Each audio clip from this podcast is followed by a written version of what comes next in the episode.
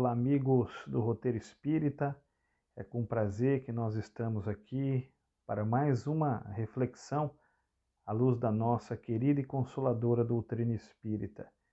Eu sou Wellington Balbo e hoje nós vamos refletir sobre um tema extremamente atual: o casamento, ou melhor dizendo, o humor no casamento. E trago hoje para vocês, em nossa reflexão, uma história para a gente pensar. Aquele casal que eu conheci, ele vivia às turras. Ela reclamava dele, ele implicava com ela.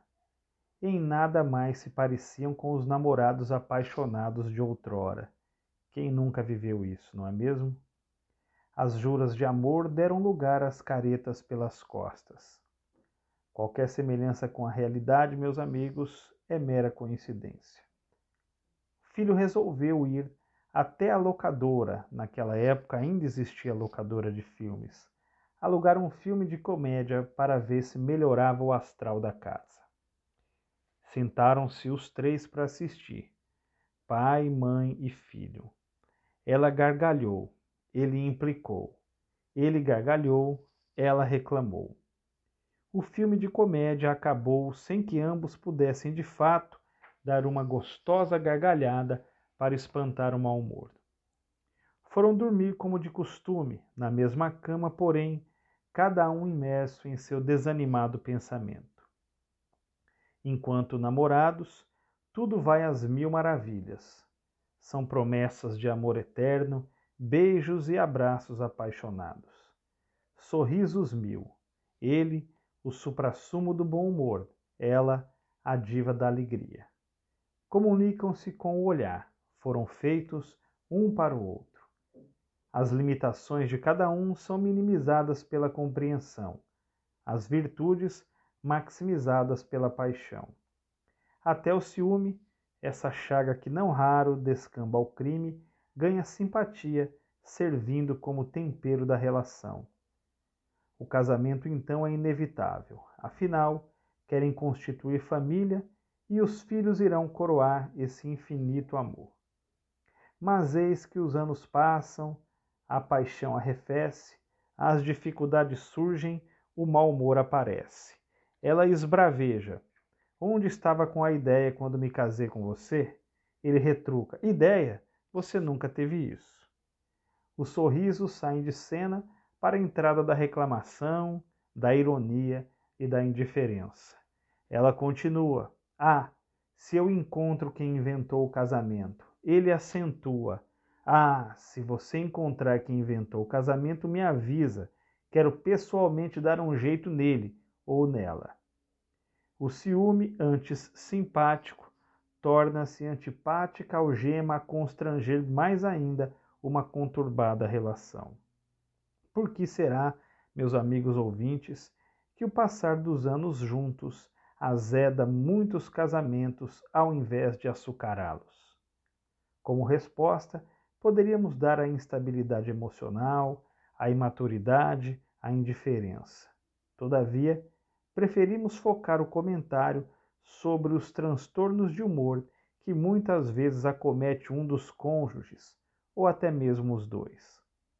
É grande o número de relacionamentos desfeitos porque um ou outro está sofrendo de transtorno ciclotímico, caracterizado por mau humor persistente, com ferozes reclamações, além de enorme sede por compreensão por parte do outro. Exigentes ao extremo, somos pródigos em depositar nossas frustrações naqueles que estão mais próximos de nós, a considerar que eles têm a obrigação de aguentar o nosso mau humor. Afinal, grande parte dessa vida amarga, segundo nossa concepção, deve-se à malfadada convivência dentro do lar.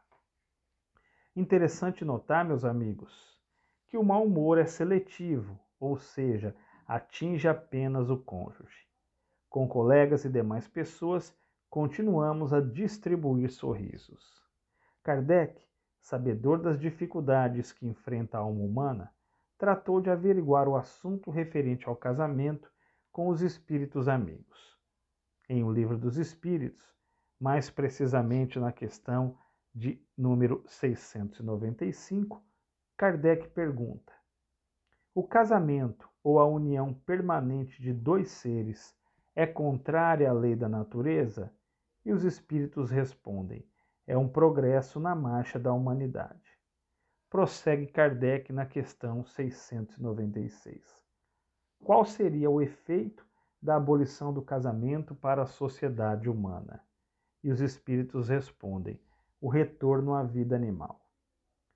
Segue abaixo um comentário do codificador. A união livre e casual dos sexos é um estado natural. O casamento é um dos primeiros atos de progresso das sociedades humanas porque estabelece a solidariedade fraterna e aparece entre os povos, ainda que em condições diversas. A abolição do casamento seria o retorno à infância da humanidade e colocaria o homem até mesmo abaixo de alguns animais que dão exemplo de uniões constantes. O casamento é um progresso, porque com ele deixamos de conjugar o verbo na primeira pessoa do singular, eu, para passar a conjugá-lo na primeira pessoa do plural, nós. Se antes era meu carro, minha casa, minha cama, após o casamento será nosso carro, nosso lar, nossa cama, nossos filhos, nossos sonhos. É claro que todos nós temos a individualidade, porém, não custa lembrar que estamos em família e é importante aprendermos também a conjugar o verbo na primeira pessoa do plural. Com o casamento, assumimos o compromisso de dedicação ao cônjuge, aprendendo o significado real do amor, da amizade, da compreensão. Aprendemos a planejar, priorizar, disciplinar nossas ações e renunciar nossos caprichos para atender às necessidades da família. Com o casamento, aprendemos a dividir alegrias e tristezas, dores e felicidades. Contudo, para que o casamento represente de fato um progresso da humanidade, é imperioso temperar a relação com dois ingredientes: bom humor e compreensão. Se não existir bom humor e compreensão, fatalmente o casamento será um fardo pesado de carregar fazendo-nos viver carrancudos como se o cônjuge fosse de fato uma algema que nos impede de gozar a vida em plenitude.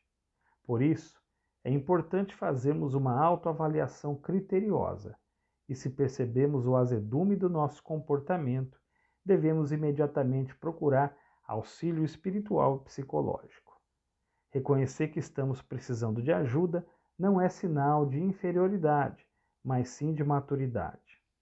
Fundamental também dialogar com o nosso companheiro ou companheira, expondo-lhe pontos de vista para que a harmonia se restabeleça. O ser humano tem dificuldades em reconhecer que está precisando de ajuda, principalmente ajuda psicológica. O orgulho fala alto e muitos se colocam apenas na posição de colaboradores, mas jamais na posição de necessitados. Querem passar sempre uma imagem de constante equilíbrio e com isso sofrem calados. É uma pena. Muitos casos dramáticos envolvendo problemas de relacionamento entre casais poderiam ser resolvidos se ambos procurassem dialogar mais, buscando o apoio do companheiro quando algum problema angustia o ser. Imprescindível, pois, ser amigo, confiar, ter relação de cumplicidade com o cônjuge criando laços de legítima fraternidade, externando nossos dilemas íntimos, admitindo que necessitamos de apoio, que pouco podemos sozinhos e que o comportamento azedo apenas distancia-nos de quem nos ama, certamente daremos um grande passo para uma relação saudável com aqueles que convivem mais estreitamente conosco, colaborando então para o nosso próprio crescimento como filhos de Deus e a harmonia do nosso lar. Ah, amigos do roteiro espírita, fica essa nossa reflexão, esse nosso pensamento sobre o casamento. Que ele possa ser sempre para todos nós motivo de crescimento e desenvolvimento espiritual. Muito obrigado e até uma próxima oportunidade.